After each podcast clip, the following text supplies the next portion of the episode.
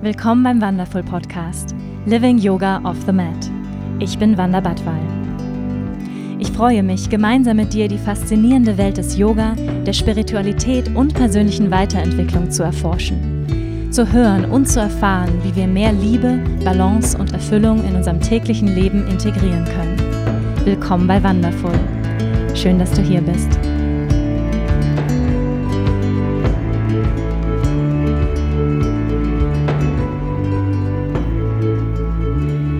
Hallo und herzlich willkommen zu einer neuen Folge hier beim Wonderful Podcast. Schön, dass du da bist. Ich habe heute hier zwei ganz besondere Gäste bei mir im Podcast. Zwei, die ihr euch gewünscht habt als meine Hörer. Zwei Menschen, mit denen ich durch viele Höhen und viele Tiefen gegangen bin, die mich sehr, sehr gut kennen. Zwei Menschen, die mir dieses kostbare Leben geschenkt haben, nämlich meine Eltern. Yay! Isabella Badwal und Bernd Fittkau. Ich freue mich wahnsinnig, die beiden heute bei mir hier im Podcast zu haben. Herzlich willkommen, ihr beiden. Ja, hallo, hallo, hallo. Ja, ich würde sagen, wir starten direkt mit einer kleinen Vorstellung. Ich glaube, ihr könnt euch besser, vor, viel besser selbst vorstellen, als ich euch vorstellen kann. Papa, magst du beginnen? Das Mikro schön nah an den Mund, ja. Ja, das ist äh, natürlich für mich auch eine besondere Situation, hier meiner Tochter gegenüber zu sitzen, die ja ein bisschen äh, die Leitungsfunktion hier hat. Ähm, ich bin ja selbst äh, Lehrer gewesen und äh, an der Hochschule und habe dort unterrichtet und äh, insofern hat sich die Rolle ein bisschen auch vertauscht, äh, dass ich jetzt hier sozusagen auf der äh, befragten Bank sitze. Das ist so ein bisschen äh, ungewohnt. Aber wir werden da sicher im Laufe der Zeit reinkommen. Äh, heute ist äh, mein Thema nicht mehr so sehr äh, etwas weiterzugeben, sondern äh, Dinge, die ähm, mich ähm, immer beschäftigt haben, auf mein eigenes Leben anzuwenden. Wenn man älter wird, dann äh, merkt man das sehr häufig und das ist eigentlich mein aktuelleres Thema im Moment. Und magst du noch ein bisschen was dazu sagen? Ähm wo du vorher dran gearbeitet hast, was, welchen Beruf bist du nachgegangen? Die Hörer kennen dich ja noch gar nicht. Was hast du unterrichtet? Ja, das, äh, das stimmt. Ich bin Psychologe und ähm, habe äh, sehr lange so auf zwei Beinen gestanden. Das eine war eben das Psychologenbein als Hochschullehrer. Dann habe ich äh, Pädagogen, also spätere Lehrer unterrichtet in Psychologie oder in wichtigen Themen, die diese Lehrer später äh, in ihrem Beruf brauchen. Und das zweite Bein war, ich war immer in der Praxis, also als Berater tätig in Wirtschaftsunternehmen, in großen Wirtschaftsunternehmen, auch manchmal kleineren und habe dort Führungskräfte beraten, wie sie eigentlich äh, menschlich äh, äh in ihren Unternehmen mit ihren Mitarbeitern umgehen können, damit man gemeinsam eine notwendige Leistung erbringen kann und äh, möglichst anti-autoritär. Das ist ja auch schon ein Ziel unserer Bewegung damals. Also ich komme ja aus dieser 68er Bewegung und sage auch häufig, dass ich 68er bin. Das wird ja häufig heute. Lass uns gleich noch tiefer da einsteigen. Wir wollen jetzt erstmal nur kurz euch kennenlernen, Papi. Papi ist nämlich, äh, der kann sehr, sehr gut Vorträge halten, hat das sein Leben lang praktiziert. Deswegen muss ich ihn heute ein bisschen einfangen. Mama, stell du dich doch mal kurz vor. Ja, genau. Ich stelle mich mal vor. Isabella Bartwal heiße ich und ähm, ja, und ich bin Wanders Mama. Ähm, und zwar schon 35 Jahre, was ich ganz irre finde. Nein, nicht mein Alter verraten. Durfte ich das sagen? Scheiße. Zu spät. naja, was ich dabei, was mir dabei immer äh, bewusst wird, ist, dass ich noch unglaublich jung war damals. Ich war gerade mal 25. Und ja, und von heute aus gesehen ist es wirklich äh, ja äh, ein anderes Leben gewesen, was ich damals gedacht habe und wie ich so wie ich so äh, unterwegs war. Jedenfalls habe ich mir Wanda sehr gewünscht und sie hat eine ganz tolle Entwicklung gemacht. Und für mich ist es schon auch irgendwie ähm, sehr berührend, hier heute zu sitzen und mit ihr so offiziell sprechen zu dürfen. Wir reden natürlich so auch, aber dass es auch noch andere hören und äh, unsere Beziehung sozusagen auch von außen sehen, finde ich schon auch irgendwie, ähm, ja, wie soll ich sagen, ähm, ungewohnt, ja, was Bernd auch gesagt hat, ist auch ungewohnt, aber irgendwie auch eine, das ist eine Würdigung, finde ich auch, äh, so für das, was wir jenseits von Mutter und Tochter sein auch so machen im Leben ist zwar unterschiedlich, aber ich glaube, im Kern ist es nicht so verschieden. Und Wanda hatte ja die, ähm, die Frage nach Osho gestellt und da war ich ja in Indien damals, das war 78. Und da habe ich schon eine sehr klare ähm, Einschätzung von. Und das hat mich sehr, glaube ich, auch geprägt, die Zeit. Und deswegen habe ich mich heute zur Verfügung gestellt. ähm, ja, da was zu, zu sagen, wenn sie Fragen hat. Mal gespannt, ob das für euch auch interessant ist. Ja, vielen, vielen Dank. Ich freue mich unglaub, unglaublich, jetzt mit euch hier zu sitzen. Und ähm, ja, ihr seid beide wahnsinnig spannende Menschen. Ihr habt ganz, ganz viel Lebenserfahrung, ganz viel Wissen angehäuft. Papa, du als äh, Doktor, Professor der Psychologie, Mama, du als Kinder- und Jugendlichen-Therapeutin. Ähm, ich habe ganz viel innere Arbeit gemacht, ähm, seid Suchende, ja, in, in jeher. Und wie du auch gerade schon richtig gesagt hast, ich glaube, ähm, das verbindet uns auch, dass wir neugierig dem Leben gegenüber sind. Ähm, und ihr habt auch jung angefangen, euch die großen Fragen des Lebens zu stellen. Warum bin ich hier? Was ist der Zweck meiner Existenz? Gibt es einen Sinn im Leben? Ähm, und es gibt, glaube ich, viele, viele Themen, die wir hier im Podcast bewegen könnten. Ähm, und werden wir auch noch in Zukunft, ihr Lieben da draußen. Also das sind wahnsinnig tolle Menschen, mit denen ich hier sitze und freue mich un unglaublich, dass ihr euch heute Zeit genommen habt, hier auch zuzuhören diesem Gespräch. Heute wollen wir uns vor allem auf das Thema von Osho, ja, dem einem großen spirituellen Mystiker, Lehrer widmen, der in den 70er, 80er Jahren eine ganz große Bewegung in Indien auch angeleitet hat. Und viele von euch haben die Netflix-Doku geschaut, Wild Wild West, äh, Wild Wild Country. Na, das war ein anderer Film. Wild Wild Country. Ähm, und ich muss sagen, mich hat die Doku etwas geärgert, weil sie sehr einseitig beleuchtet war. Ja, da hat man äh, die spätere Zeit von Osho gesehen in Oregon und ähm, da eine ganze kriminelle Geschichte, ein großes Drama, was da ausgelegt wurde. Aber was mir sehr gefehlt hat, war warum sind Menschen eigentlich damals zu Osho gepilgert, ja, zu einem großen spirituellen Lehrer. Und er hat unglaublich viele Bücher geschrieben. Für mich persönlich habe auch natürlich durch meine Eltern eine große persönliche Beziehung zu Osho. Hier liegt auch gerade ein Bild von ihm. Ähm, ich habe seine Bücher gelesen, die haben mir sehr weitergeholfen. Eins meiner absoluten Favorites ist Liebe, Freiheit, Alleine sein hat mir damals unheimlich geholfen. Ähm, ich selber unterrichte dynamische Meditation, Kundalini-Meditation ähm, in meinen Teacher-Trainings. Es ist sozusagen seine Lehre auch Teil immer noch. Ähm, ich habe ganz großen Respekt vor seiner Arbeit und sehr dankbar für das, was er in diese Welt gebracht hat. Und deswegen ist eine Intention dieses Podcasts zum einen, dass ihr heute meine Eltern kennenlernt, aber auch zum anderen, um mal von Menschen wirklich, die Osho gekannt haben, die mit ihm äh, auch Zeit verbracht haben, wirklich ähm, auch nochmal diese Sichtweise hier ähm, zu beleuchten und ähm, da einfach nochmal wirklich ein bisschen von eurer ähm, Erinnerung auch zu sprechen und euren Erfahrungen. Das würde mich heute sehr, sehr interessieren. Ja, ich habe ja eben schon gesagt, wir, ihr wart damals Suchende, viele waren Suchende ähm, und ich habe manchmal so das Gefühl, ich habe das auch schon mal hier im Podcast gesagt, dass ähm, so ein bisschen gerade ein Revival gibt. Also ich weiß nicht, ob ihr das so mitbekommt, aber in gerade jetzt den 20er, also Ende 20 gibt's unglaublich viel. Greta ist so ein, so ein Vorreiter, eine Bewegung von Menschen, die auch wieder anfangen, sich Gedanken zu machen. Ja, gibt es einen tieferen Sinn? Wie können wir was zurückgeben? Wie können wir in mehr Liebe, Harmonie und Frieden leben auf diesem Planeten?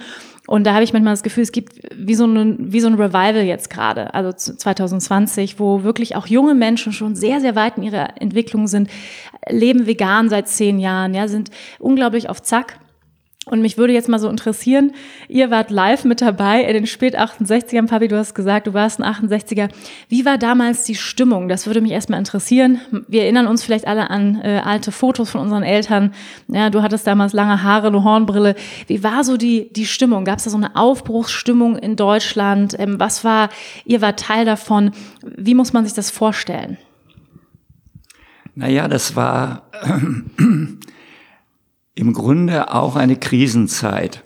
Das muss man sehen. Auch wenn wir das gar nicht so als Krise, sondern eher als Aufbruchzeit erlebt haben, ging es ja damals darum, auch die Vergangenheit, die faschistische Vergangenheit, die unsere Elterngeneration mit Hitler und so weiter ja in die Welt getragen hat und großes Elend, muss man sagen, fast über die ganze Welt gebracht hat mit dem Zweiten Weltkrieg. Das wurde damals von der jungen Generation, wie heute die Greta-Generation, versucht aufzuarbeiten. Zu denen gehörte ich auch. Und äh, da waren wir nicht allein, nicht? Man muss wissen, in, aus Amerika war damals die Anti-Vietnam-Kriegsdemonstration äh, sozusagen. Und aus anderen Ländern gab es auch Versuche, die Fehler der Vergangenheit nicht zu wiederholen. Und wir sind heute in einer Situation, wo wir wieder dabei sind, bestimmte Themen, die wir in der 68er Zeit schon sehr bewusst sozusagen in den Anfängen jedenfalls, zum Beispiel eben Grenzen des Wachstums. Das war ja ein Buch, was 72 durch den Club of Rome veröffentlicht worden ist. Das ist ein großes Thema heute, weil wir durch unseren Wachstumswahn ja diese unsere Erde, Mutter Erde zerstören. Das ist das, was Greta sieht, dass der Klimawandel eine Folge ist, nicht jener Wachstumsideologie, muss man sagen. Und das war damals auch schon in den Anfängen jedenfalls ein zentrales Thema neben vielen anderen Aspekten, die auch heute noch bedeutsam sind. Also ich denke an die Frauenemanzipation, also die Gleichberechtigungsfrage. Nicht, die wurde ja damals sozusagen neben der Bewegung der Grünen. Man muss ja sagen, die, die grüne Partei, die heute dafür steht, dass Nachhaltigkeit entsteht, die, die Klimaproblematik in den Vordergrund der Politik gerät, das ist ja damals gegründet worden. Willy Brandt hat damals gesagt, mehr Demokratie wagen. Also die große Frage, wie können wir Freiheit, Gleichheit und Geschwisterlichkeit, Brüderlichkeit, nicht wahr, ähm, Solidarität eigentlich realisieren in einer Welt, in der sozusagen sehr viel Konkurrenz herrscht, sehr viel Individualität herrscht, nicht Gemeinschaftlichkeit, nicht Solidarität, Brüderlichkeit oder Schwesterlichkeit, sondern Individualität und Durchsetzungs Wille und Konkurrenz und Rivalitäten sehr stark sind, also sozusagen die, die Schattenseite, die in Richtung von Kriegen geführt hat damals, das war das Thema, nicht? Und deswegen haben wir als humanistische Psychologen gesagt, wir müssen das Humane, das Menschliche nicht im Menschen wecken und diese Potenziale entfalten. Das war damals die Human Potential Bewegung und die ganzen Schüler von Bhagwan, das war ja ein indischer Professor, ein Philosoph in Indien. Zudem zog es eben jene Leute hin, die gesagt haben, gibt es jenseits der Individualpotenzialentfaltungsbewegung eigentlich etwas, was den Menschen auch ausmacht? Und da, die Antwort darauf für diese Menschen war damals sehr deutlich, ja, gibt es.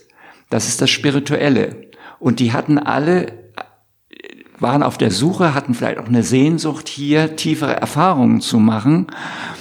Also nicht nur die sozialpsychologischen wichtigen Erfahrungen von Gemeinschaftlichkeit, was aus der humanistisch-psychologischen Richtung halt uns ans Herz gelegt worden ist, sondern auch das, was hinter diesen äh, Fragen steht von Liebe, was ist eigentlich sozusagen äh, ja das Geheimnis eigentlich, das Mysterium der Schöpfung. Was steckt eigentlich dahinter? Diese Frage hat uns damals auch immer bewegt. Was gibt es jenseits der humanistischen Psychologie? Und das war eben die Antwort darauf damals war, ja, das können wir transpersonale Psychologie nennen. Das, was die Menschen eigentlich alle gemeinschaftlich auf der ganzen Welt haben, das, was sie auch zusammenführen kann, letztlich auf der Erfahrungsebene. Und nochmal ganz kurz auf dich persönlich bezogen damals, ja. du warst ja im Kreise, du hast gerade gesagt, von ähm, humanistischen Psychologen. Heute ist es ja so, oder es gab eine ganze Zeit lang, wo man diese gesamt, die gesamte spirituelle Ecke, sage ich jetzt mal, so ein bisschen abgetan hat und gesagt hat, das sind die Leute, die auf dem Schafsfell sitzen, ähm, das sind diese esoterischen Leute. Ähm, aber das waren alles gebildete Akademiker, ja, die damals nach Indien gegangen sind Ärzte, Psychologen. Das sehe ich richtig, ne? Ja, das äh, war eine bestimmte Gruppe, die diese Frage im Hinterkopf hatte. Gibt es etwas äh, hinter allem, was wir sozusagen auf der Oberfläche wahrnehmen? Nicht? Also die, die, die Schöpfung, nicht? Das ist ja diese Frage. Und das Geheimnis der Schöpfung versuchen die Wissenschaftler sozusagen zu entschlüsseln. Aber was dabei sozusagen bisher nur herausgekommen ist, ist eine unglaubliche Aufdifferenzierung in Richtung von Individu also von Spezialistentum, wo jetzt alle Disziplinen ihre Dinge vorantreiben in einer konkurrenziellen Situation. Und es ist heute die große Frage, wie kann das zusammengeführt werden? Wie können wir das auf eine friedliche Weise nutzen, dieses mhm. Wissen, was da ist? Und äh, die Menschheit zusammenführen und nicht sozusagen in neue kriegerische mhm. Verwicklungen bringen. Und es gibt genügend Kriege. Oh, Jetzt schon wieder Fall. unter uns sehr viel Not, sehr viel Hunger auf der Welt. Nicht jeden Tag sterben 25.000 Babys an Hunger. Das sind Riesenprobleme, die aber nicht sozusagen in solchen Zeiten im Vordergrund stehen, nicht? Wir leben in Krisenzeiten, also wirklich viele, viele Krisen nicht. Und eine davon ist halt die Klimakrise. Aber das Artenaussterben, nicht, ist eine noch dramatischere Krise. Das kriegen wir gar nicht mit, nicht? Die Frage sozusagen, wie behandeln wir eigentlich die Tiere, ist ja eine Riesenproblematik. Und wenn das jetzt im Zusammenhang mit der Corona-Krise ein bisschen in die Oberfläche gespielt wird, dann geht das auch sehr schnell wieder unter. Äh, wenn diese Krise vielleicht an Dramatik verloren hat, ist ja Gott sei Dank nicht so dramatisch geworden. Okay, Papi, ich muss jetzt mal ein bisschen dich wieder einfangen, weil wir wollen ja heute ein bisschen das Thema Osho und die 68er Bewegung im Vordergrund haben, aber natürlich hast du recht und du hast jetzt viele Parallelen auch schon genannt, die vielleicht damals stattgefunden haben. Die Leute haben gesagt, wie können wir ähm, mehr Frieden auf diesem Planeten eigentlich wieder kreieren, mehr im Einklang mit allen Lebewesen Wege finden und da sehe ich eine große Parallele zu dem, was jetzt gerade passiert, auch in der modernen Bewegung. Und es passiert auch ganz viel Gutes. ähm, ich würde gerne nochmal von Mama hören, wie war das damals für dich? Ähm, in, in, welcher, in welchem Umfeld warst du da? Ähm, wie, wie kann ich mir das auch bildlich gut vorstellen, als jemand, der dann damals nicht gelebt hat? Ähm, für mich trifft es so gar nicht zu, was dein Papi erzählt mhm. hat. Also ich war weder in einem politischen, in einer politischen Umgebung noch in einem akademischen Kreis. Mhm. Ähm, mich hat einfach die persönliche Not dahin getrieben. Ähm, ich war ziemlich planlos, hatte irgendwie mein Abitur und habe ziemlich viel gekifft. Das war damals üblich, weil die Leute sind da über Land gefahren und haben über von Afghanistan damals die Drogen direkt importiert. Und das habe ich nicht gemacht, irgendwie, weil das so toll war, glaube ich, sondern einfach, weil ich ziemlich planlos war und auch äh, irgendwie so ein bisschen geflüchtet bin vor der Realität. Und ähm, an einem der Tage, wo ich da in Goa am Strand lag und die Wolken beobachtet habe, wobei ich das nicht, nicht schlecht reden will, weil es hat mir wirklich so die Natur nahegebracht, diese Erfahrungen, sind eben so ein paar rotgewandete ähm, Leute darunter gehüpft kommen und die waren unglaublich gut drauf. Also sowas habe ich noch nie gesehen, dass Menschen so ein, ähm, ein Glück ausgestrahlt haben, wie diese äh, Sannyasin, so hießen die ja damals, ähm, die gibt's ja immer noch, es ist ja eine Tradition in Indien. Aber Osho hat damals seine Schüler äh, Sannyasin genannt und in Rot gekleidet, Rot, Orange, alle Töne des Sonnenaufgangs, nach der Tradition der Hindus in der zweiten Lebenshälfte, in der dritten Lebenshälfte sich ganz zurückzuziehen. Da hat er gesagt, das könnt ihr eben auch schon als junge Menschen machen, da müsst ihr nicht warten, bis ihr alt seid, sondern die Suche fängt jetzt an. Und das habe ich mir irgendwie gemerkt. Das hat mich irgendwie beeindruckt, dass ich die gesehen habe. Und dann war ich wieder in Deutschland zurück. Und eine Freundin ähm, gab mir das Buch, die hat damals auch schon Yoga gemacht, äh, Der Weg der weißen Wolke. Das ist, glaube ich, eines der ersten Bücher, die äh, auf Deutsch übersetzt wurden von Osho. Und sie selber hat gesagt, lies das mal, ich finde das ganz toll, ich finde, das ist ein, irgendwie ein spannender Mann. Sie ist selber nie nach Indien gefahren, ähm, aber ich bin dann hingefahren und äh, ja, und wenn man durch dieses große Tor ging, das war ein riesiges Holztor, ein geschnitztes, ähm, das hat irgendwie auch einen bestimmten Namen, ich weiß nicht, Golden Gate oder so ähnlich. Jedenfalls, wenn man da durchging, ging man einfach, dann kam man in eine andere Welt. Und ähm, auf einer menschlichen Ebene würde ich sagen, das ist, glaube ich, schon das, was Leute sich unter Paradies vorstellen.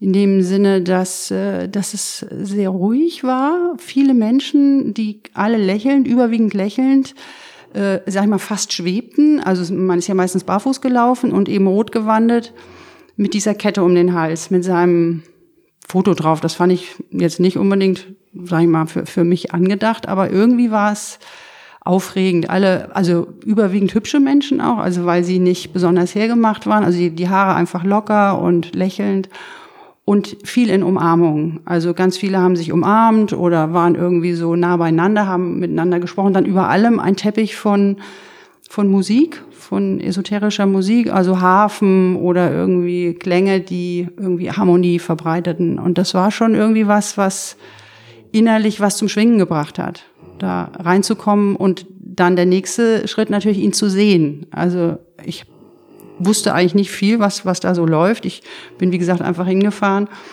und ähm, habe ihn da in einem seiner berühmten Rolls-Royce vorbeifahren gesehen und das war so ein kleiner Kobold. Also irgendwie, der hat so eine verschmitzte, freche Art zu gucken, ähm, die unglaublich wach und äh, geistesgegenwärtig war, wo ich so dachte, wow, der Typ hat irgendwas geblickt, was ich, also ähnlich wie bei den Sanyasin auch, wo ich denke, das, das möchte ich auch haben oder so äh, so, ein, so ein Magnet, da ging was von aus. Und wenn man ihn dann sprechen gehört hat in den Lectures, er hat ja jeden Morgen äh, anderthalb Stunden Lecture gehört, dann hat man gemerkt, dass da unheimlich viel Geist dahinter ist. Also der ist einfach sehr belesen gewesen und hatte halt eine Art, auch die Vorträge zu halten, die sehr amüsant und unterhaltsam war. Und am Ende ging man immer raus und dachte, wow, so habe ich die Welt noch nie gesehen. Aber, aber sie war schöner als vorher. Mhm. Oder irgendwie liebevoller auch. Mhm. Das klingt wundervoll. Das ist ja auch immer noch auf meiner Bucketlist für dieses Leben, irgendwann nochmal nach Pune in den Osho Ashram zu fahren. Auch wenn er sich natürlich sehr verändert hat, würde ich es gerne nochmal sehen. Ähm, erstmal für die, die jetzt vielleicht äh, den Namen Osho zum ersten Mal hören, ein anderer Name, unter dem er bekannt ist, ist ja Bhagwan. Ähm, vielleicht nochmal von euch, wer war Osho? Ähm, wenn man das in Worten überhaupt zusammenfassen kann. Für die, die es noch nie gehört haben jetzt, ja. Wer war Osho? Wer möchte antworten? Papi, du? Naja, ich habe ihn natürlich nie persönlich kennengelernt. Dafür war er einfach äh, zu sehr im Zentrum von Tausenden von Leuten, nicht? Die da Aber du waren. hast ihn live gesehen, ne? Du Wie warst bitte? ja live da auch dort. Ja, ja, natürlich. Äh, ich bin ja auch nach Pune dann gefahren, weil ich äh, eben auch merkte, es gibt noch jenseits der humanistischen Psychologie, ich habe damals eine Gestalttherapieausbildung gerade gemacht und da war dann, kam dann einer auch zurück in, in eben den orangenen Gewändern und so etwas und war dabei. Und den habe ich dann auch mal gefragt, was gibt's denn da? Und, und er war da auch ganz optimistisch, da gibt's eine Menge zu entdecken sozusagen im Inneren.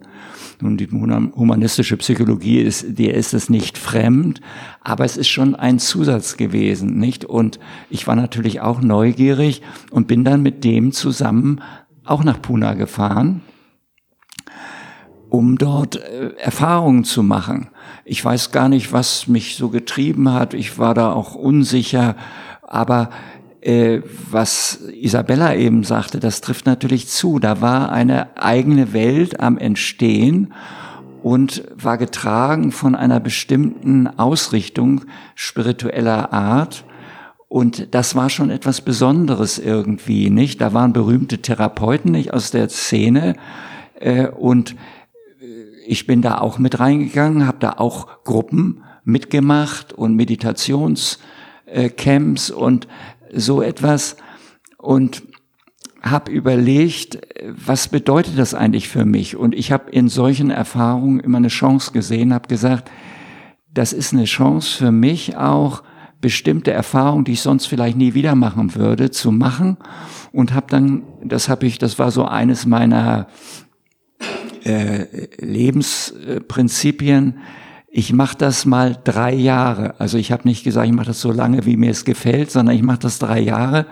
Dann habe ich eine bestimmte Erfahrung. Also drei Jahre Sannyasin und einem spirituellen Lehrer folgend. Denn das ist ja die Tradition, dass man die in, in diese spirituellen Dimensionen der menschlichen Seele nur dann Zugang findet, wenn man von einem Lehrer begleitet wird, der einem da auch Hinweise geben kann, Tipps geben kann. Und Bhagwan hatte ja, so hieß er damals noch nicht, hatte ja eine Menge Bücher geschrieben zu allen möglichen äh, religiösen Systemen, die alle zum Ziel hatten, sozusagen den Mysterien der Mystik sozusagen des, des menschlichen Seins auf die Spur zu kommen. Und da habe ich gesagt, okay, das ist eine Chance für mich und ich mache das jetzt drei Jahre. Ich werde Sannyasin. Und dann habe ich als Hochschullehrer, war ich dann Sannyasin und habe dann in Rot in Göttingen äh, unterrichtet. Das wurde nicht von allen äh, geschätzt. Es gab da schon einige Problematiken. Ähm, aber ich war da nicht allein, also unter den Hochschullehrern schon, aber es gab natürlich Studenten, die in diese Richtung gingen. Und die Themen, die Bhagwan damals aufgegriffen hat, also ein Buch äh, war besonders für mich dann irgendwie inspirierend. Intelligenz des Herzens hieß das. Und ich glaube, darum geht es auch genau heute. Jene Intelligenz, die im Menschen drinsteckt, aber die nicht aus dem Kopf kommt, sondern die ein anderes Zentrum hat. Also das, Herzzentrum, also wo es um Mitgefühl, Liebe heißt es bei uns im christlichen Bereich, um solche Fragen geht und in allen Religionssystemen muss man sagen, und das ist das Verbindende, gibt es diese Grunderfahrung, dass Menschen dazu in der Lage sind, miteinander und nicht gegeneinander zu sein. Das ist, glaube ich, eine sehr wichtige Erfahrung. Und Bhagwan hat das also in den Gruppen versucht, äh, den Menschen auf einer also Erlebnisebene nahezubringen. Das ist ihm auch, denke ich, ganz gut gelungen. Mhm. Vielen Dank. Ja, nochmal ganz kurz, ähm, falls ihr hier so Schnarchgeräusche im Hintergrund hört, ähm, das ist kein äh, alter Mann, der hier im Hintergrund noch schläft oder so, sondern wir haben hier noch unsere kleine französische Bulldogge Diego. Ähm, der liegt hier, der wollte unbedingt bei uns sein ähm, und hat schon an der Tür gekratzt ähm, und der schnarcht relativ laut, aber es ist recht beruhigend, also lasst euch nicht davon stören. Ähm, ja, magst du noch mal sagen, wer war Osho für, für die, die ihn nicht kennen, Mama? Ja, wenn ich das beantworten könnte, wäre es gut. also ich kann ja sicher sagen, was er alles nicht war. Mhm. Ähm, also sicher war er kein, kein gewöhnlicher Mensch. Und äh, also auf ihn trifft sicher das zu, was manchmal so in den Mysterien vorkommt. Er war ein Zauberer, ein Magier, ein, äh, ein ähm, Hypnotiseur auch. Also ich denke, er hatte starke äh, qualitative hypnotische Fähigkeiten. Das habe ich immer wieder erlebt, wenn die Leute aus seinen ähm, Vorträgen kamen, dass sie so ein bisschen weggetreten wirkten. Also er, er führte die Worte so nach innen. Also er hat die Menschen irgendwie in einen guten Zustand gebracht. Ich habe auch diese Gruppen gemacht. Das war damals die Auflage, wenn man nach Pune kam, dass man erstmal diese drei Tage äh, Centering machte und Who I Am mit ganz fremden Menschen aus, da waren ja Menschen aus der ganzen Welt. Das war schon eine abgefahrene Erfahrung äh, zu sitzen und sich damit zu konfrontieren, wer bin ich. Und das auch mit Hunderten von Menschen, das waren Riesengruppen. Ähm, aber wie gesagt, alles sehr friedlich und jeder war irgendwie mit sich beschäftigt. Und die zweite Gruppe weiß ich gar nicht mehr, das war das Centering, da ging es auch irgendwie um Tanzen. Es wurde ganz viel getanzt. Und es ging immer darum, dass du dir selber die Frage stellst, ähm, was will ich vom Leben? So, also keine geringere Frage könnte man sagen. Ich kenne ihn auch unter dem Namen Bhagwan. Also Osho ist mir gar nicht geläufig irgendwie, weil das war früher immer Bhagwan, das kam erst später.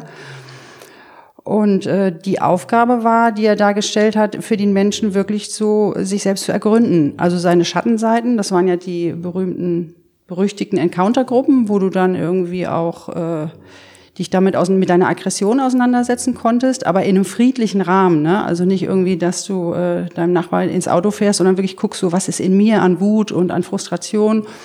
Das wurde durch ganz moderne Techniken, das waren wie gesagt ja alles Therapeuten aus Amerika, ähm, die gibt's ja heute noch, diese, diese Methoden, äh, da aber auch real ausprobiert. Mhm. So, und ich kann nur immer wieder sagen, da wurde nie irgendwas gemacht gegen den Willen von irgendjemand. Du hattest jederzeit die Möglichkeit rauszugehen, mhm. wenn es dir nicht gepasst hat. Aber für die meisten da war es, glaube ich, so wie für mich auch ziemlich aufregend und äh, eine Chance, die, äh, die Strukturen, die man durch die Familie hat, durch die Gesellschaft, das, was dir da erzählt wird, wer du bist und was du zu tun hast, also dass du Erfolg zu haben hast, deine Familie zu gründen, äh, das in Frage zu stellen und zu gucken, ob du vielleicht was ganz anderes machen willst. Was nicht so gern gesehen wurde, weil du damit ja auch dann für die Gesellschaft ähm, nicht so tauglich warst, wenn du nicht gesagt hast, ich mache Karriere und ähm, beteilige mich an diesem Rennen mhm. um wer höher, weiter, schneller. Was ja jetzt, wie du schon sagst, auch wiederkommt, ne? Mhm. dieses Infragestellen, das war damals auch schon.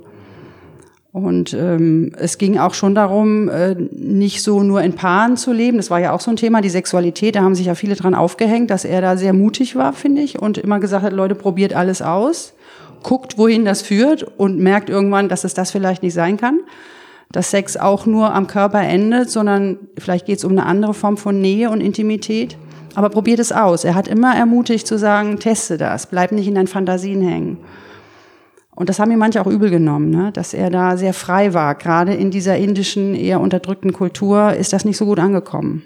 Mhm. Aber ich glaube, viele haben sehr von profitiert für ihr eigenes, für ihre seelische Entwicklung. Mhm. Im Hinblick darauf, dass man diese, diese unterdrückten Normen, dass man die sprengt. Ja, so, und das, diesen Rahmen hat er geschaffen. Und nicht natürlich nicht er, sondern auch diese ganze Crew, die um ihn rum war. Da war ja irgendwie eine, eine ziemliche Gruppe von Leuten, die jahrelang dabei waren.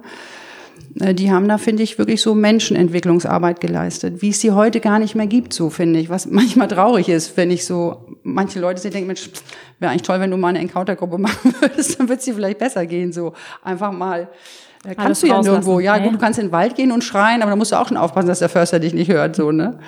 Oder im Auto. Aber klar, man hat ja manchmal so Momente, ähm, die man nicht unterdrücken sollte, weil ja da Kraft drin ist. Das ist ja Leben. Mhm, absolut. Und ähm, da würde ich gerne ein bisschen näher drauf einsteigen, auf diese Gruppen, diese verschiedenen Konzer sag ich mal, Meditationspraktiken, ähm, die Osho ja kreiert hat, wie du gesagt hast, mit modernen Techniken aus der Psychologie aus dem Westen, wo er ähm, ja bestimmte Techniken entwickelt hat, dass Menschen sich befreien konnten. Ja, es ging ja immer, er hat ja gesagt, die Westler sind zu viel im Kopf und zu wenig im Herz, ähm, fühlen zu wenig, denken zu viel. Ähm, und die müssen auch mal richtig die Sau rauslassen. Ja, die müssen mal irgendwo mit ihrer Aggression hin, wie du gesagt hast, die müssen irgendwo hin mit ihrer Traurigkeit. Also er hat auch ganz viel Raum für Heilung ähm, geöffnet, ja, und, und den Raum geschenkt. Und das finde ich ganz wichtig, dass wir da nochmal drüber sprechen, was, was soll das eigentlich quasi? Ja, was, was sollten diese Gruppen, weil was man ja nur bei dem, bei der Netflix-Doku sieht, ist irgendwie mal so einen kurzen Ausschnitt. Ähm, das hat mich auch sehr geärgert. Wie du gesagt hast, Leute hängen sich auf der Sexualität drauf auf, wo nackte Menschen in einem Raum irgendwie ähm, gegen die Wände prügeln und aber es wird gar nicht erklärt, warum wird das eigentlich gemacht? Ja, was ist der was ist der Hintergrund? Vielleicht könnt ihr beide mal ein bisschen was zu dem Hintergrund dieser Gruppen sagen, dieser verschiedenen Techniken, die da angewandt worden sind. Was war die Intention von dieser Arbeit? Also ich äh, weiß es natürlich nicht, was Bhagwan im Einzelnen sich vorgestellt hat. Er hatte ja eine ganze Reihe von bekannten Therapeuten, die ihre äh, Stilrichtung, es war oft eine sehr äh, erlebnisorientierte Form, also die den Menschen aktiviert hat. Es ging darum, um die Potenziale der einzelnen Menschen zu entdecken, wertzuschätzen und damit ein persönliches Entwicklungspotenzial freizulegen und erste Schritte zu machen. Aber natürlich mit der Zielrichtung dran zu bleiben in dieser Richtung der Eigenentwicklung. Und das ist eine Frage, die dann auch dem Einzelnen überlassen bleibt, wie heute ja auch.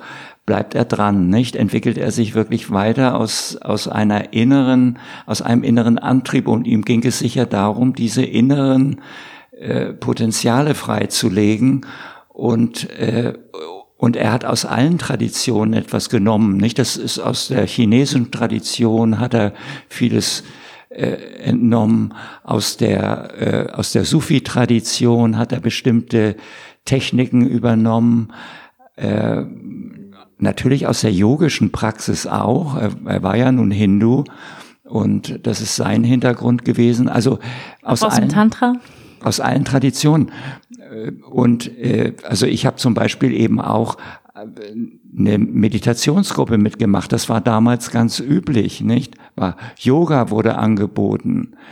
Äh, natürlich auch die äh, sozusagen das Bewusstmachen jener Seiten im Menschen, die vielleicht nicht so gewünscht sind, wie die Aggressivität und der Neid, also alle die äh, Laster, nicht die, also äh, die im Menschen ja auch drin stecken und die Basis von Kriegen und äh, Streit und, und Missgunst, also im weitesten Sinne das Böse, nicht wahr?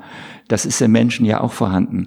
Das sollte sozusagen bewusst gemacht werden, nicht? Und er hatte für alles sozusagen bestimmte äh, Gruppen, in denen man sich dem nähern konnte, diesen, äh, ja, dieser Art von Aufklärung könnte man sagen, was Menschen an Potenzialen in sich tragen, nicht wahr? Und das ist heute nicht anders. Also insofern äh, ist es eigentlich schade, dass er äh, diesen Weg nach Amerika gemacht hat, um dort, ich weiß nicht was, also vielleicht die Kommune zu ergrößen. Denn dort ist es ja dann letztlich zum Zusammenbruch gekommen, nicht? Also da gab es ja eine große Krise dann und äh, das habe ich aber nur noch sozusagen aus der Distanz verfolgt, weil ich dann auch festgestellt hatte, dass äh,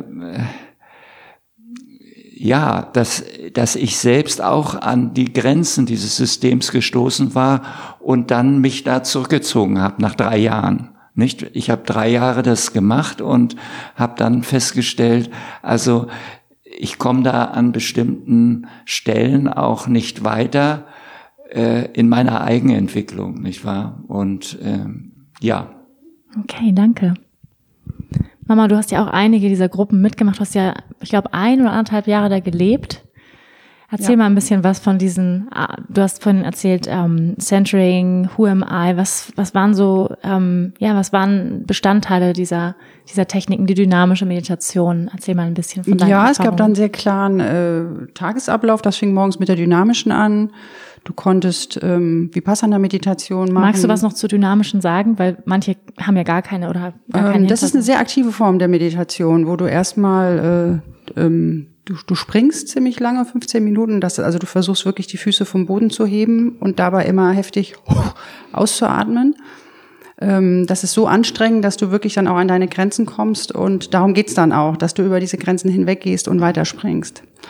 Und dann gibt's eine zweite Phase, da schüttelst du dich und ähm, dann gibt's eine dritte Phase, da tanzt du und am Ende bist du ganz ruhig und du versuchst diese Bewegung in dir nachzuspüren. Und eine der Theorien war auch immer, bevor du ganz still wirklich sein kannst, musst du dich vorher auch bewegt haben und musst deine, deine Blockaden gelöst haben, sonst kannst du nicht wirklich ruhig werden, sonst gehst du in deinen Kopf.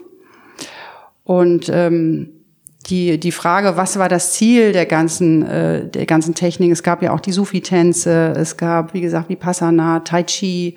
Also aus allen Traditionen wurden alle Techniken genutzt, die letztlich dem dienen sollen, dass du deine, dein kleines Ich überwindest. Also das, da war ja auch so ein kleines Schild immer bei denen, wenn du in die Vorlesung gegangen bist, leave your mind by the shoes. Also überwinde dein kleines Ego, verbinde dich mit dem großen Ganzen. Also es ging eigentlich darum, ähm, dich selber als ein Teil eines großen Ganzen zu erleben und die, die Ego-Strukturen erstmal zu erkennen und sie dann auch hinter dir zu lassen. Und deswegen wurden ja auch neue Namen gegeben, wenn du da dich bereit erklärt hast, ähm, die Mala zu tragen. Das ist ja die traditionelle Gebetskette. Ähm, dann hast du meistens auch einen neuen Namen bekommen, der ein Hinweis für dich war, was er in dir gesehen hat, äh, welchen Weg du gehen solltest. Also entweder Prem, den Weg der Liebe, oder Dhyan, ähm, halt zu meditieren. Und auch wenn man sagen kann, ja, irgendwann bin ich nicht mehr weitergekommen, war es, glaube ich, für viele oder für die, die da waren, ein ganz wichtiger Moment ihres Lebens, ähm, sich aus den, was ich vorhin schon gesagt habe, aus den Erwartungsmustern ihrer Familien mal, mal rauszukatapultieren und ähm, was ganz anderes als, als Lebenshintergrund wahrzunehmen. Und das war schon eine Form von Religiosität, aber nicht in dem Sinne von jetzt Kirche oder ähm, irgendwie die traditionellen Strukturen, sondern das in mir selber zu spüren. Also wo, wo habe ich eine grenzenlose Energie, wo ist mein Zentrum, also das, das Ski, ne? was, äh, was verbindet mich eigentlich? Und naja, sowas alles. Mhm. Du weißt es ja, glaube ich, kannst es besser, besser sagen noch als ich. Du unterrichtest es ja immer.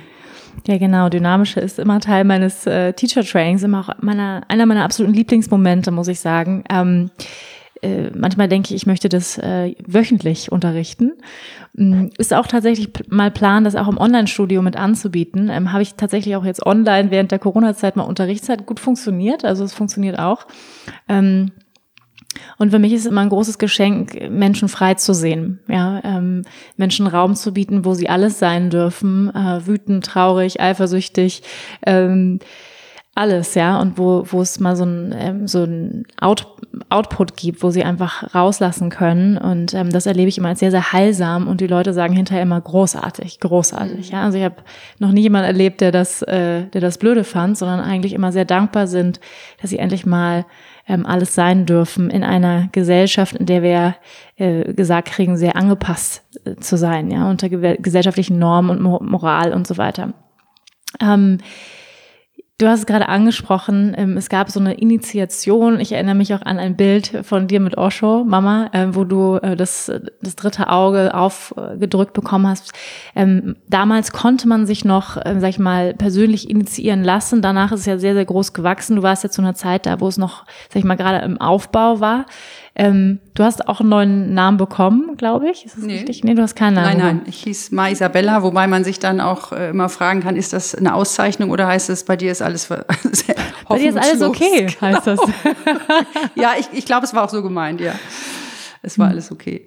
Nee, das war sehr, das war sehr aufregend. Das waren ja dann auch immer, er hat Musik immer sehr bewusst eingesetzt, also die Tablas und ähm, viele, viele Menschen drumherum, die tanzen und äh, das war ein bisschen ekstatisch, ja. Mhm. Oder nicht ein bisschen, ziemlich viel. so. Aber wie gesagt, ich bin da rein, ich bin da wie, weiß ich nicht, äh, wie die Jungfrau zum Kinde, ich bin da so reingestolpert und habe da gar nicht so ein Ziel verfolgt, sondern habe mich dem angeschlossen, was ich da gespürt habe. Und das war großartig. Das war so ein Gefühl, Teil eines großen Ganzen zu sein und irgendwie auch so für mich ein Gefühl, ähm, angekommen zu sein. Also ich wollte eigentlich nirgendwo anders mehr hin. Wenn, wenn diese äh, Entwicklung nicht so desaströs gelaufen wäre, wäre ich wahrscheinlich heute noch in Indien. Weil es mhm. einfach, es, ich, ich habe nichts mehr gebraucht.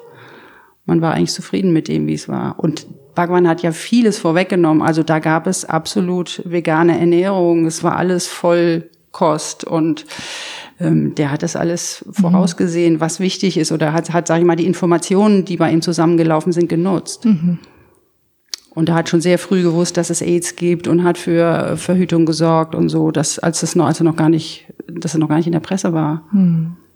Der war schon, er war schon sehr weise. Also ob er erleuchtet war, weiß ich nicht, aber er war sehr weise. Mhm. Close. Close. Close to, ja. Ja, ich muss sagen, dass das Ende der Geschichte, ich habe mir ja weit, weit auch angeguckt, das, äh, das kriege ich überhaupt nicht mit dem übereinander, was ich erlebt habe. Also das mhm. ist für mich eine komplett andere Welt. Äh, ich kenne zwar manche Gesichter noch von den Menschen, die da waren, aber äh, da muss was ganz, ganz schief gelaufen sein. Und ob das wirklich auf seine Kappe geht, weiß ich gar nicht. Also ob das nicht eher die Menschen waren, die um ihn rum waren, die irgendwie Machtstrukturen genutzt haben oder für sich nutzen wollten. Äh, er hat ja immer gesagt, wenn ich mal nicht mehr bin, dann wird eine Religion draus und glaubt dem nicht. Er hat letztlich auch immer das gesagt, was man auch auf Buddha zurückführt, äh, glaube niemanden, sondern mach immer deine eigenen Erfahrungen und das war ein guter Rat. Was würdet ihr sagen, wenn ihr es jetzt so runterbrechen würdet? Was wär, waren für euch die wichtigsten Erfahrungen aus dieser Zeit, ähm, Lehren, die ihr für euch persönlich in euer Leben auch danach mitgenommen habt aus dieser Zeit? Papi, magst du anfangen? Naja, das sind eigentlich die Erfahrungen, die auch heute nötig sind. Wie können eigentlich Menschen ganz unterschiedlichen Hintergrunds auf der ganzen Welt eigentlich eine Einheit bilden? Nicht wahr? Und das ist eine sehr schwierige Sache, weil jeder Mensch ist unterschiedlich und hat ganz unterschiedliche Potenziale in sich und versucht natürlich auch, sie irgend dafür eine Anerkennung zu kriegen, nicht sie irgendwie zu leben.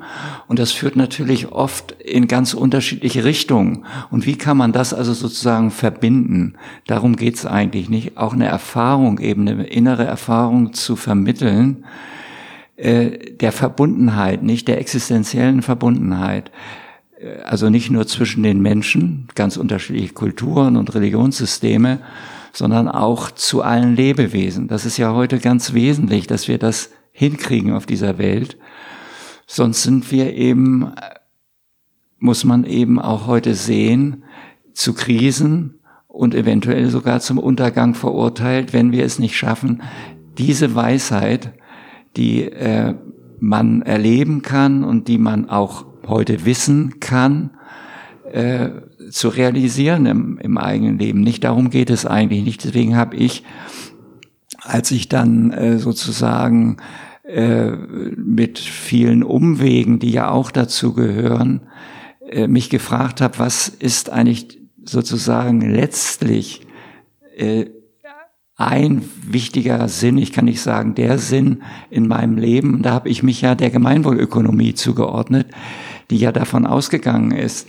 Und äh, das ist ja eine sehr junge Bewegung, dass im ökonomischen, im wirtschaftlichen Bereich eigentlich einer der Motoren liegt für eine solche Gesamt Entwicklung auf dieser Welt, dass wir im Einklang mit der Natur und den dort herrschenden Kräften unser Wirtschaftssystem gestalten.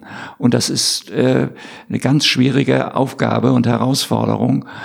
Und äh, dazu gehört auch, meine ich, sozusagen ein spiritueller Hintergrund, damit man in der Lage ist, sozusagen in seinen Unternehmen äh, so etwas den Menschen, den Mitarbeitern aber auch den Kunden, also dem gesamten Gesellschaftssystem mitzugeben, dass es darum geht, dass man sich gegenseitig sozusagen wertschätzt und diesen gemeinsamen Hintergrund äh, ins Zentrum rückt.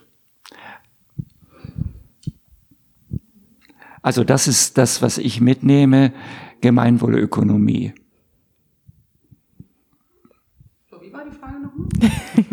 die Frage nochmal. Was waren da die wichtigsten Erkenntnisse oder Lehren, die du für dich aus der Zeit mitgenommen hast und die sich dann auch durch dein Leben weitergetragen haben? Ja, was, was wurde da für dich vermittelt? Was hast du mitgenommen bis heute? Da gibt's nicht so was Durchgängiges, weil die, die, äh, die Grundbotschaft, die ich erstmal für mich so übernommen habe im Leben, probier alles aus, mich doch irgendwann ziemlich gegen die Wand gefahren hat. Also wo ich dann feststellen musste, na, vielleicht doch nicht alles ausprobieren. Es gibt ein paar Sachen, die kann man auslassen oder die sind nicht so gut. Ähm, das hat mich dann zu den Sufis geführt, die, die eher, sag ich mal, streng moralisch sind und ähm, schon gut und böse unterscheiden. Das war bei Backwein ja nicht so das Thema.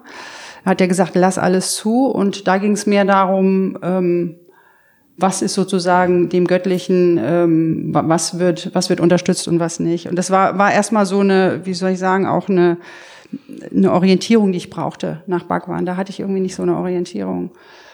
Ähm, ich bin später wieder auf ihn zurückgekommen, auch im Zusammenhang mit meiner Arbeit mit Klienten, ähm, zu gucken, welches Potenzial habe ich und mich nicht, mir das nicht von anderen erzählen zu lassen, was ich kann oder was ich nicht kann, sondern mich auch auszuprobieren in einem Rahmen und äh, ja, wie gesagt, nicht so sehr den gesellschaftlichen Konventionen folgen, sondern, äh, wie man immer so schön sagt, dem Herzen folgen. Das Herz erstmal finden und dann, dann folgen, weil das, was manche als Herz bezeichnen, ist ja so eine Romantisierung, irgendwie äh, GZSZ oder so. Das funktioniert überhaupt nicht, ähm, sondern äh, mich, mich auch trauen, äh, ganz unkonventionell zu leben. Aber das, das versuchen ja auch immer mehr. Also das sehe ich an der Transgender-Bewegung, das sehe ich darin, dass Leute auch Sexualität anders leben wollen. Da passiert schon viel, wo ich glaube, da hätte Bhagwan sich drüber gefreut, wenn, wenn er das damals so mitbekommen hätte, dass äh, mehr Menschen auch nichts mehr so als sicher annehmen, die vorgegebenen äh, Werte, sondern sagen, ich will meine eigenen finden und, und kreieren. Ja, und auch, dass es keine Sicherheit gibt. Ich glaube, das ist auch das, was ich mitgenommen habe, dass der Tod allgegenwärtig ist. Das hat er immer wieder betont. Vergiss das nicht, das könnte der letzte Moment sein. Mhm. Und ach so, doch, es gibt eine Sache, die habe ich mir sehr gut gemerkt, die fällt mir immer mal wieder ein. Er hat gesagt, wenn es irgendwas gibt, was du auf deinem Totenbett bereust, dann wird es der Moment sein, wo du nicht meditiert hast. Er hat gesagt, mach das jeden Tag, das ist sehr, sehr wichtig. Weil das sind die Momente, die dir dann gegenwärtig sind. Nicht die Momente, wo du irgendwie keine Ahnung, äh, gut gearbeitet hast. Weniger arbeiten, mehr meditieren. Quote auch schon. ähm, ihr wart aber nicht zu, zusammen damals da, das ist richtig, ja. Aber ihr wart getrennt voneinander da, seid sozusagen schon einen ähnlichen Weg gegangen. Ähm, wo habt ihr euch dann, ich weiß ja ein bisschen, Papa, du warst dann auch bei den Sufis, wo hat es sich dann überschnitten, wo habt ihr euch dann getroffen, auch als zwei Wege der Suchenden? Ja, ähm, ich kenne ja ein bisschen eure Geschichte, wie ihr euch begegnet seid. Erzähl doch mal kurz zum Abschluss, ähm, wie sind dann sozusagen eure Wege ähm, zusammengekommen? Na, wir haben uns schon als Sanyasin kennengelernt, nicht? Das war äh, auf einer, äh, ja, ich, ich meine, dass eine Silvesterparty war in dem Bhagwan-Zentrum in Hamburg. Vor wie vielen Jahren? Das ist eine sehr gute Frage. 1900, das müsste irgendwas Anfang 80er Jahre gewesen sein, ne? 82 vielleicht? Ah, ja, ja, vielleicht 81 oder so. Auf jeden Fall auch für einer Silvesterparty. Also insofern hat die Bhagwan-Bewegung uns schon zusammengebracht. Und wir sind dann zusammen auch noch zu verschiedenen anderen Lehrern gegangen. Nicht die Sufis waren also eine Station auch, also die mystische Tradition aus dem Islam. Und äh, ja, und wir waren dann noch bei einem, der eher aus der chinesisch, also Kampfkunsttradition stammt, waren wir auch zusammen. Also wir haben dann auch zusammen bestimmte Stationen sozusagen des spirituellen Weges gemacht und haben unsere unterschiedlichen Erfahrungen da machen können. Das war alles wichtig und äh, wir konnten das natürlich als psychologisch orientierte Leute auch in unsere berufliche Tätigkeit ganz gut einbauen, besser als vielleicht viele andere nicht, die hauptsächlich technisch äh, mäßig unterwegs sind oder wirtschaftlich. Aber wie gesagt, äh, es geht darum, das große Ganze zu sehen und entsprechend die eigenen Möglichkeiten der Gemeinschaftsbildung dort zu realisieren, nicht? Denn anders können wir als Menschheit nicht überleben. Das ist jedenfalls meine Überzeugung, nicht? Wir müssen zusammenfinden auf mhm. dieser Welt. Und das gemeinsam mit Mutter Erde. Das ist äh, meine Überzeugung. Mhm. Ja, vielen Dank, Papi. Magst du noch mal erzählen, Mama? Ihr habt euch kennengelernt ähm, auf einer Silvesterparty. Mhm, 81 oder so. Genau, weiß ich es auch nicht mehr. Ich war noch sehr jung. Dein Papi war ja ein bisschen älter. Und ähm, ja, und ich bin einfach dem, dem Weg gefolgt, der sich da angeboten hat. Und äh, irgendwann bist du ja dann auch geboren worden. Mhm. Und ja, und wie Bernd schon erzählt hat, wir waren dann noch bei einem sufischen Lehrer. Und der, ja, ich weiß auch nicht mehr. der war ein bisschen schräge. Aber die sind wahrscheinlich alle ein bisschen schräge, die Meister, sonst wären sie keine Meister. Ähm, wir sind aber jetzt gelandet, das würde ich gerne schon noch erzählen, äh, bei einem buddhistischen Lehrer, äh, bei Roshi, der in der Lehrlinie von Shoronyo Suzuki unterrichtet. Der ist mittlerweile auch schon betagt und hat ein Zentrum in ein Zentrum im Schwarzwald. Das ähm, buddhistische, zen-buddhistische Zentrum. Und da bin ich schon sehr lange. Da bin ich jetzt auch schon, ich glaube, 15 Jahre bin ich schon seine Schülerin. Und ich weiß, dass ich das nicht hätte sein können, wenn ich nicht bei Osho gewesen wäre. Also ich sehe, dass für vieles, was ich heute mache, er die Voraussetzung geschaffen hat, äh, dass mein Geist offen bleibt, dass ich mich Dingen äh, nähere, die vielleicht ungemütlich sind oder die mir vielleicht nicht gleich einleuchten, aber wo ich irgendwie das Gefühl habe, da findet was ganz Wesentliches statt. Und äh, ja, und der Zen-Buddhismus ist mein Zuhause geworden. Und das ist auch eine der Linien, die Osho auch vertreten hat. Er hat viel über Zen gesprochen. Ich kenne die ersten, die ersten Koans hat er erzählt, die, die, ähm, die Gans, die in der Flasche steckt. Ähm, the goose is out. Und er hat sie auch so erzählt, dass man auch dachte, scheiße, da muss ich mal drüber nachdenken. Äh, und das ist eine ganz alte, das ist, ich weiß nicht, war aus dem 12. Jahrhundert oder so eigentlich eine Tradition, die die Lehrer den Schülern gestellt haben, um darüber nachzudenken. Und die waren nicht lösbar. Also da musstest du dann zu deinem Lehrer gehen und die Lösung bringen. Und wenn die falsch war, war es nicht so gut. Also bist du wieder hingegangen. Und da geht es letztlich drum, auch immer den Geist, den Mind ein Stück weit auszutricksen und in die Gegenwart zu kommen, in deinen Körper, in deine Atmung und den Verstand als Verstand wahrzunehmen, aber nicht das, was dich dominiert. Und die Koans sind dafür sehr geeignet. Mhm. Ja, und damit habe ich heute zu tun. Ja, ich bin jedenfalls sehr, sehr ähm, dankbar, dass ihr damals zusammengefunden habt. Und ähm, ich sage das ja manchmal auch, ich bin, bin ein Kind zweier Suchender und bin weiter Suchende geblieben.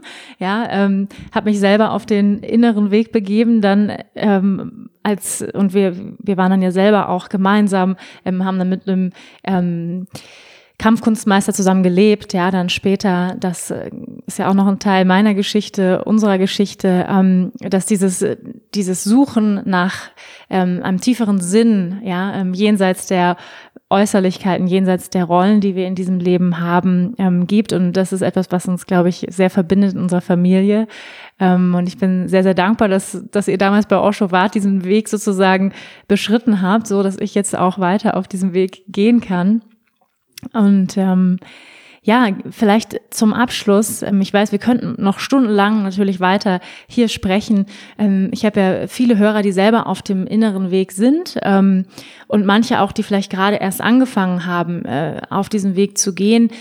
Was wären aus eurer Sicht, ihr habt sehr viel Erfahrung, vielleicht Ratschläge oder Dinge, die ihr jetzt jungen Menschen, die sich auf den Weg machen, geben würdet? Wo kann man anfangen? Oder vielleicht auch Ratschläge, ja, ähm, was, was ist eine Anlaufstelle, ja, ähm, wo kann, wo kann ich beginnen zu suchen? Also die Grundfrage, die ähm, sozusagen, äh, ja, jeder zu sich stellen und auch gestellt hat ja schon, wer bin ich eigentlich? Und was ist meine Herausforderung, meine Aufgabe in diesem Leben. Vielleicht, vielleicht haben wir nur ein Leben, da sind sich die, äh, die Religionen ja nicht ganz einig, dass man möglicherweise auch über, äh, über Informationen verfügen kann, die also über das eigene Leben hinausgehen.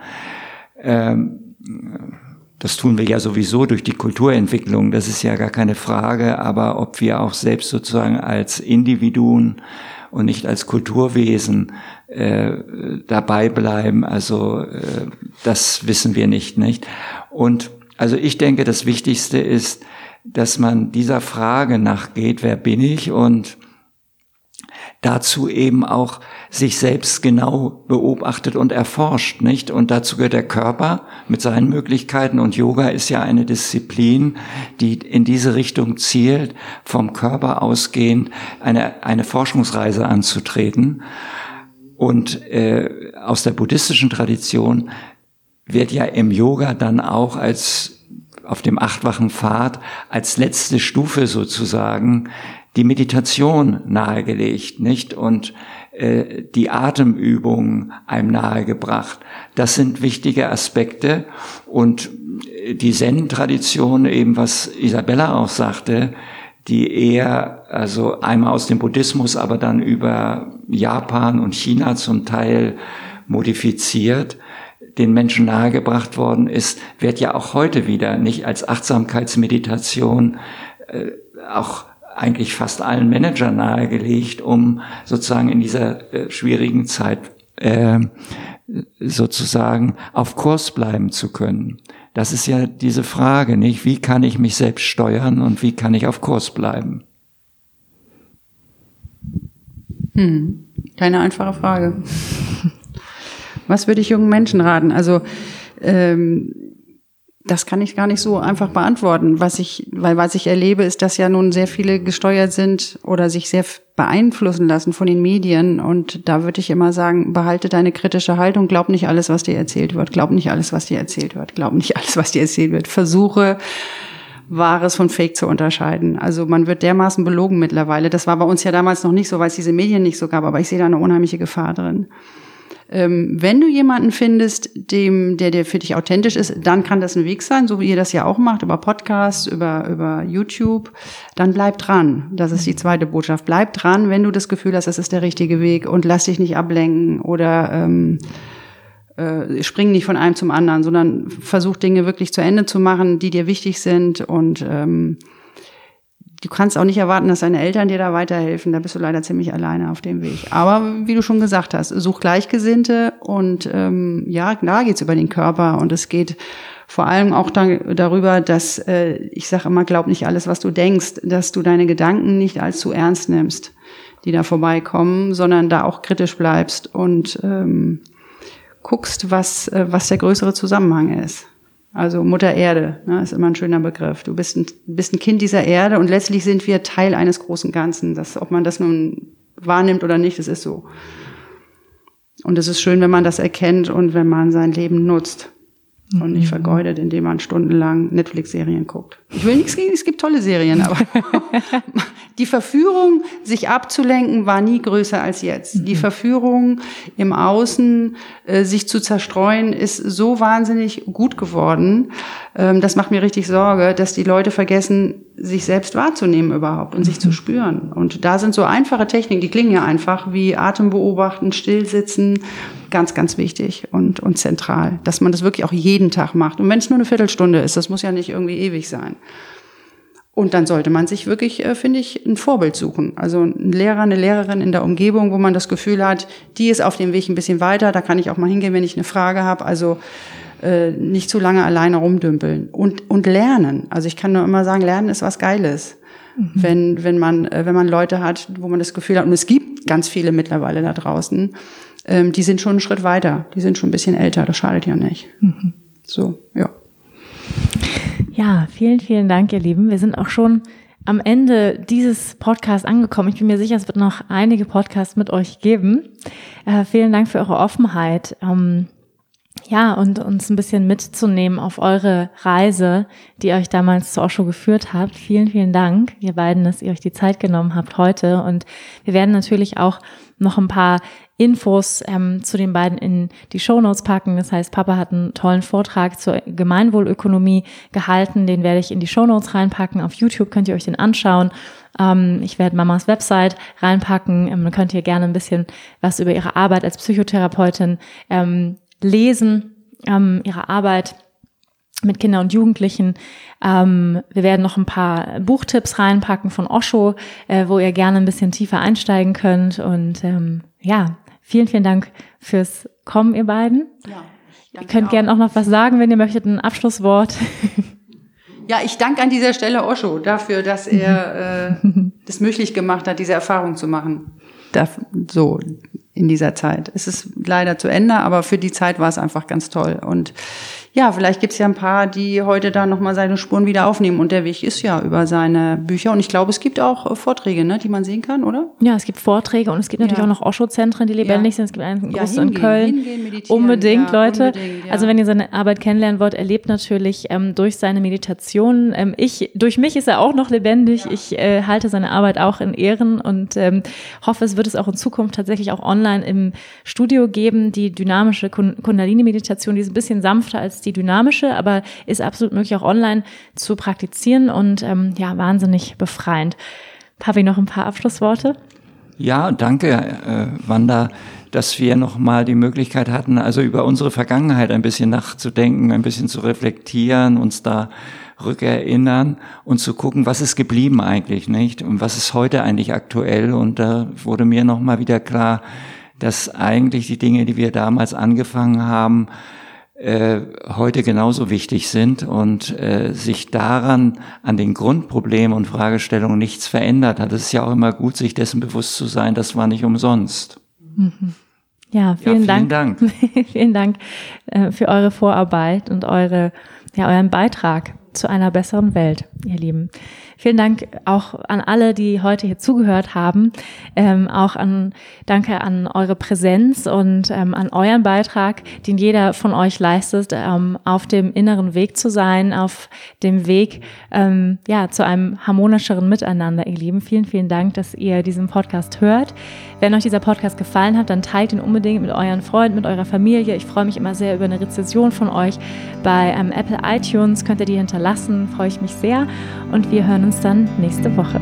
Namaste.